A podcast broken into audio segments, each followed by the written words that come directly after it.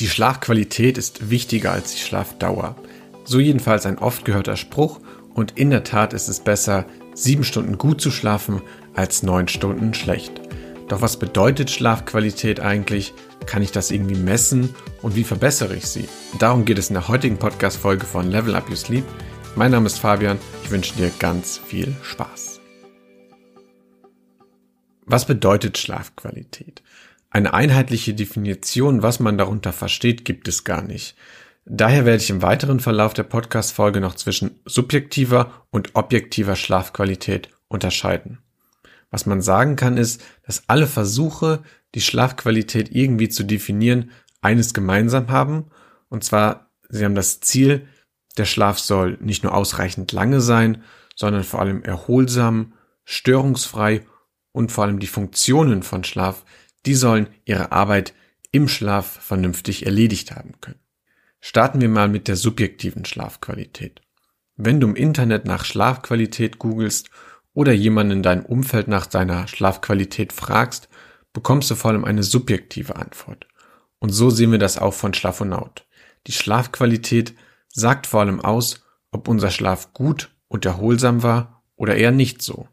Und diese Bewertung, die ist etwas Subjektives und insbesondere durch unser Gefühl am Morgen gekennzeichnet. Also fühlen wir uns nach dem Aufstehen noch wie gerädert, vom Auto überfahren und würden lieber noch dreimal die Snooze-Taste verwenden, würde wohl jeder auf die Frage, na, wie war dein Schlaf? Hast du gut geschlafen? Puh, äh, bescheiden antworten. Und dabei ist es egal, wie lange der Schlaf war. Unsere Meinung über den Schlaf der Nacht wird vor allem durch unser Gefühl am Morgen geprägt und nicht, wie lange wir geschlafen haben. Doch auch dabei gibt es Unterschiede. Wir erleben bei unserer Arbeit zwei Arten von subjektiver Bewertung der Schlafqualität. Erstens dein Gefühl am Morgen. Und zweitens, ob du gut und schnell eingeschlafen bist. Die erste Art, die haben wir eben schon erläutert. Aber es gibt eben auch viele Menschen, die ihre Schlafqualität als sehr gut bewerten, wenn sie schnell eingeschlafen sind. Das ist den meisten Menschen am wichtigsten. Nicht lange wach liegen, schnell einschlafen können und damit auch lange schlafen können. Sie bewerten ihren Schlaf und ihre Schlafqualität dann als gut, wenn genau das der Fall war. Und das ist auch vollkommen in Ordnung, den Schlaf daran zu bewerten und daran zu messen, ob man gut und schnell eingeschlafen ist. Daneben gibt es aber auch die Möglichkeit, die Schlafqualität eher analytisch zu sehen und sie objektiv messbar zu machen oder es zumindest zu versuchen. Also die objektive Schlafqualität. Und die sogenannte objektive Schlafqualität, die hat das Ziel oder ja eher die Intention, den Schlaf messbar und bewertbar zu machen und anhand bestimmter Werte objektiv entscheiden zu können, war mein Schlaf jetzt gut oder war er weniger gut? Hat mein Körper also in der Nacht die nötige Regeneration bekommen? Und hier wird dann mit verschiedensten Werten versucht, ein Ergebnis zu erzielen, das am Morgen dann ausgewertet wird. Wir können uns dabei zum Beispiel die Einschlafzeit anschauen, wir können uns die Aufwachphasen in der Nacht anschauen, wir können uns den Tiefschlaf, Leichtschlaf oder REM-Schlafanteil anschauen, den Ablauf der Schlafzyklen, wir können den Melatoninspiegel messen, unsere Herzratenvariabilität, wir können schauen, wie wir uns in der Nacht bewegt haben ob wir uns von links nach rechts gewälzt haben anhand bestimmter Bewegungsmuster. Wir können unseren Blutdruck in der Nacht überwacht haben. Wir können Geräusche überprüft haben, ob wir geschnarcht haben, vielleicht sogar Atemaussetzer machen. Und du siehst schon, es gibt eine Vielzahl an Variablen, um deinen Schlaf irgendwie messbar zu machen und zu sagen, okay, ich bin schnell eingeschlafen, also war mein Schlaf objektiv gut. Okay, ich hatte keine Aufwachphasen in der Nacht oder nur sehr wenige, also bewerte ich meinen Schlaf als gut. Oder der Tiefschlafanteil, den die App mir am Morgen ausgibt, ist bei 30 Prozent, also sage ich, mein Schlaf ist gut. Also gibt es schon verschiedenste Variablen und da ist es jetzt unklar, okay, auf welche Variable verlassen wir uns jetzt? Müssen wir alle nehmen, um eine objektive Schlafqualität irgendwie zu haben? Nehmen wir nur zwei, drei? Können wir das frei entscheiden? Gibt es irgendwelche besseren ähm, Variablen? Siehst schon, das ist ganz schön kompliziert, den Schlaf irgendwie objektiv messbar zu machen. Wenn man sich das mal genauer anschaut, wie funktioniert überhaupt so eine Messung? Also wie messe ich den Schlaf? Und da gibt es für jeden Wert verschiedenste Messinstrumente. Ich kann jetzt eine App verwenden, ich kann Armbänder benutzen, Fitness-Tracker, ich kann Kopfbänder benutzen, die vor allem meine ähm, Schlafphasen gut überwachen können. Ich kann mir Matratzen unter die Matratze packen. Ich kann einen Ring um den Finger tragen. Ich kann mich verkabeln wie bei einem EEG im Schlaflabor. Ich kann Speichelproben nehmen, um so zum Beispiel meinen Melatoninspiegel zu messen. Also es gibt da schon mal verschiedenste Messmethoden, die ich gar nicht alle gleichzeitig ausüben kann. Als zweites muss man dann schauen, wie genau ist denn überhaupt die Messung der verschiedenen Variablen. Das heißt, gibt mir da die App oder der Ring oder das Kopfband am Morgen irgendeinen Wert aus, aber kann ich damit auch was anfangen? Also du möchtest natürlich auch, dass die Werte stimmen. Da müssen wir schauen, wie genau sind die Messungen, die wir als Privatpersonen mit uns zur Verfügung stehenden Mitteln überhaupt durchführen können. Und auch da kommt es wieder drauf an. Je näher das Messinstrument zu deinem Körper, desto genauer. Das ist so eine Grundregel.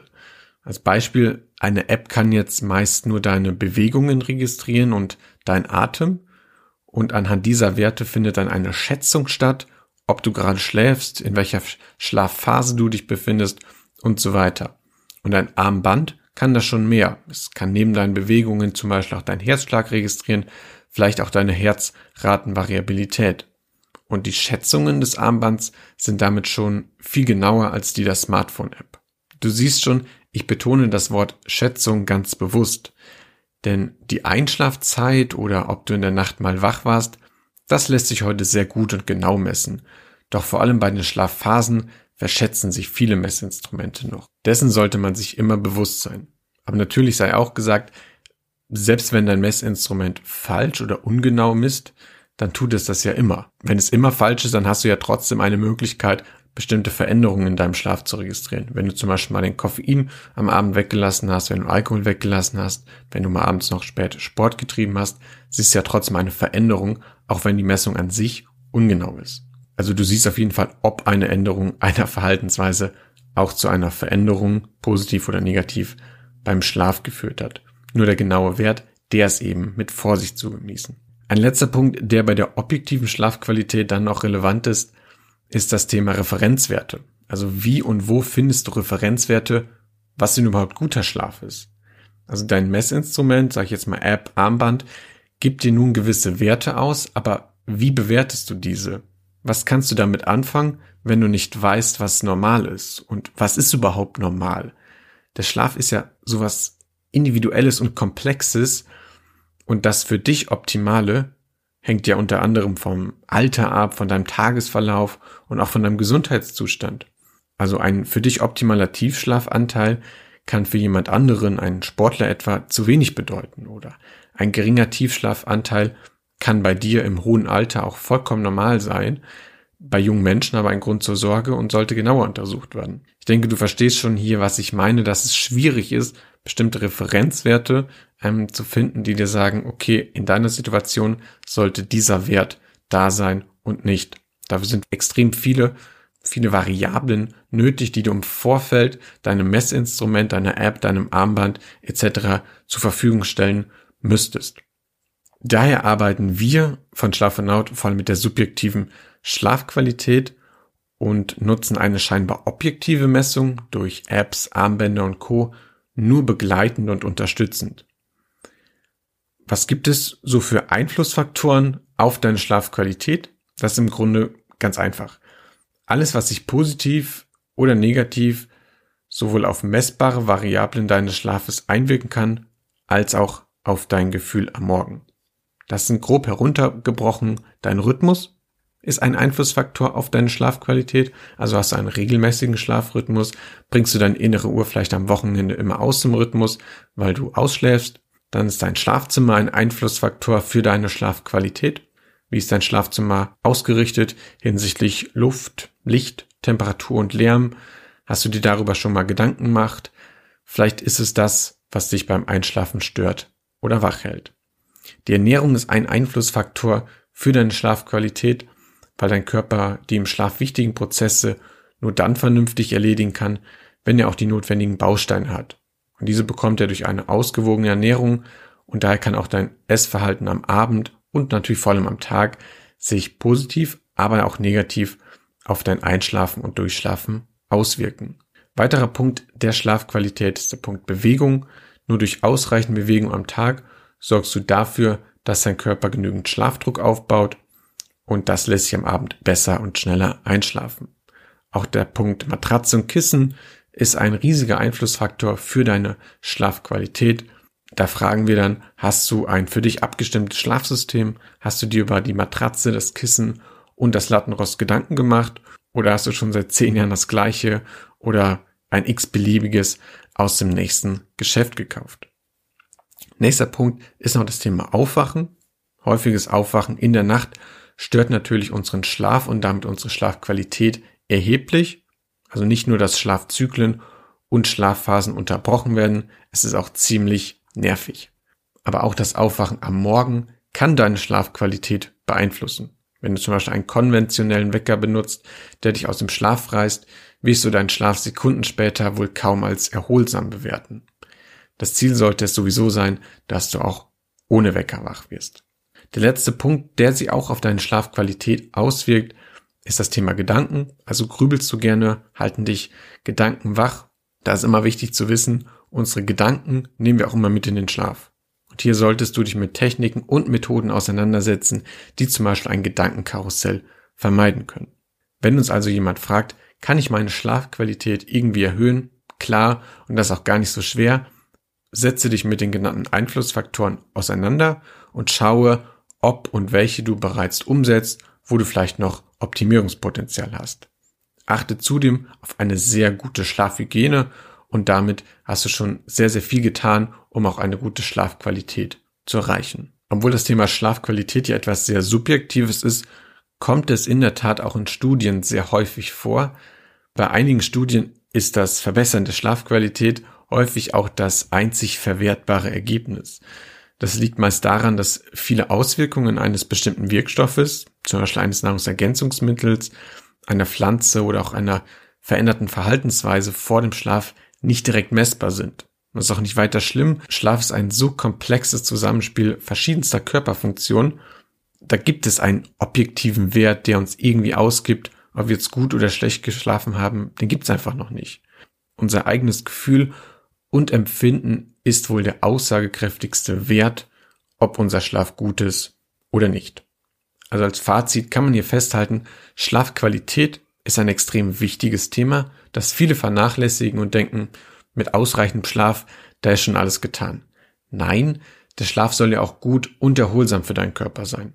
Aber ob man die Schlafqualität jetzt objektiv messen muss, das sei mal dahingestellt.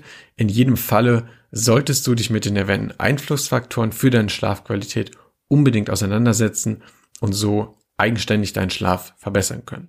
Das soll es auch schon gewesen sein mit dieser Podcast-Folge. Ich hoffe, ich konnte das Thema Schlafqualität ein bisschen besser beleuchten. Du weißt jetzt, was es damit auf sich hat. Du weißt vielleicht auch, wie du sie messen kannst und ob das Ganze gut ist oder nicht. Das entscheidest du am Ende, ob eine objektive Schlafqualität überhaupt möglich ist. Aber du weißt jetzt auch bestimmte Einflussfaktoren für deine Schlafqualität und kannst du schauen, dass da bestimmt noch ein paar Punkte gibt, die du verbessern kannst. Wenn du Fragen, Anmerkungen oder Themenvorschläge hast, schreib uns wie immer einfach eine E-Mail an podcast.schlafonaut.de. Auch Anfragen für Coachings, Vorträge und Workshops immer bitte an podcast.schlafonaut.de. Alles Wichtige zu dieser Folge findest du wie immer in den Show Notes oder in der YouTube-Videobeschreibung. Und dann würde ich sagen, tu deinem Körper etwas Gutes, schlaf gut und bis zur nächsten Folge. Dein Fabian von Schlafonaut. Ciao.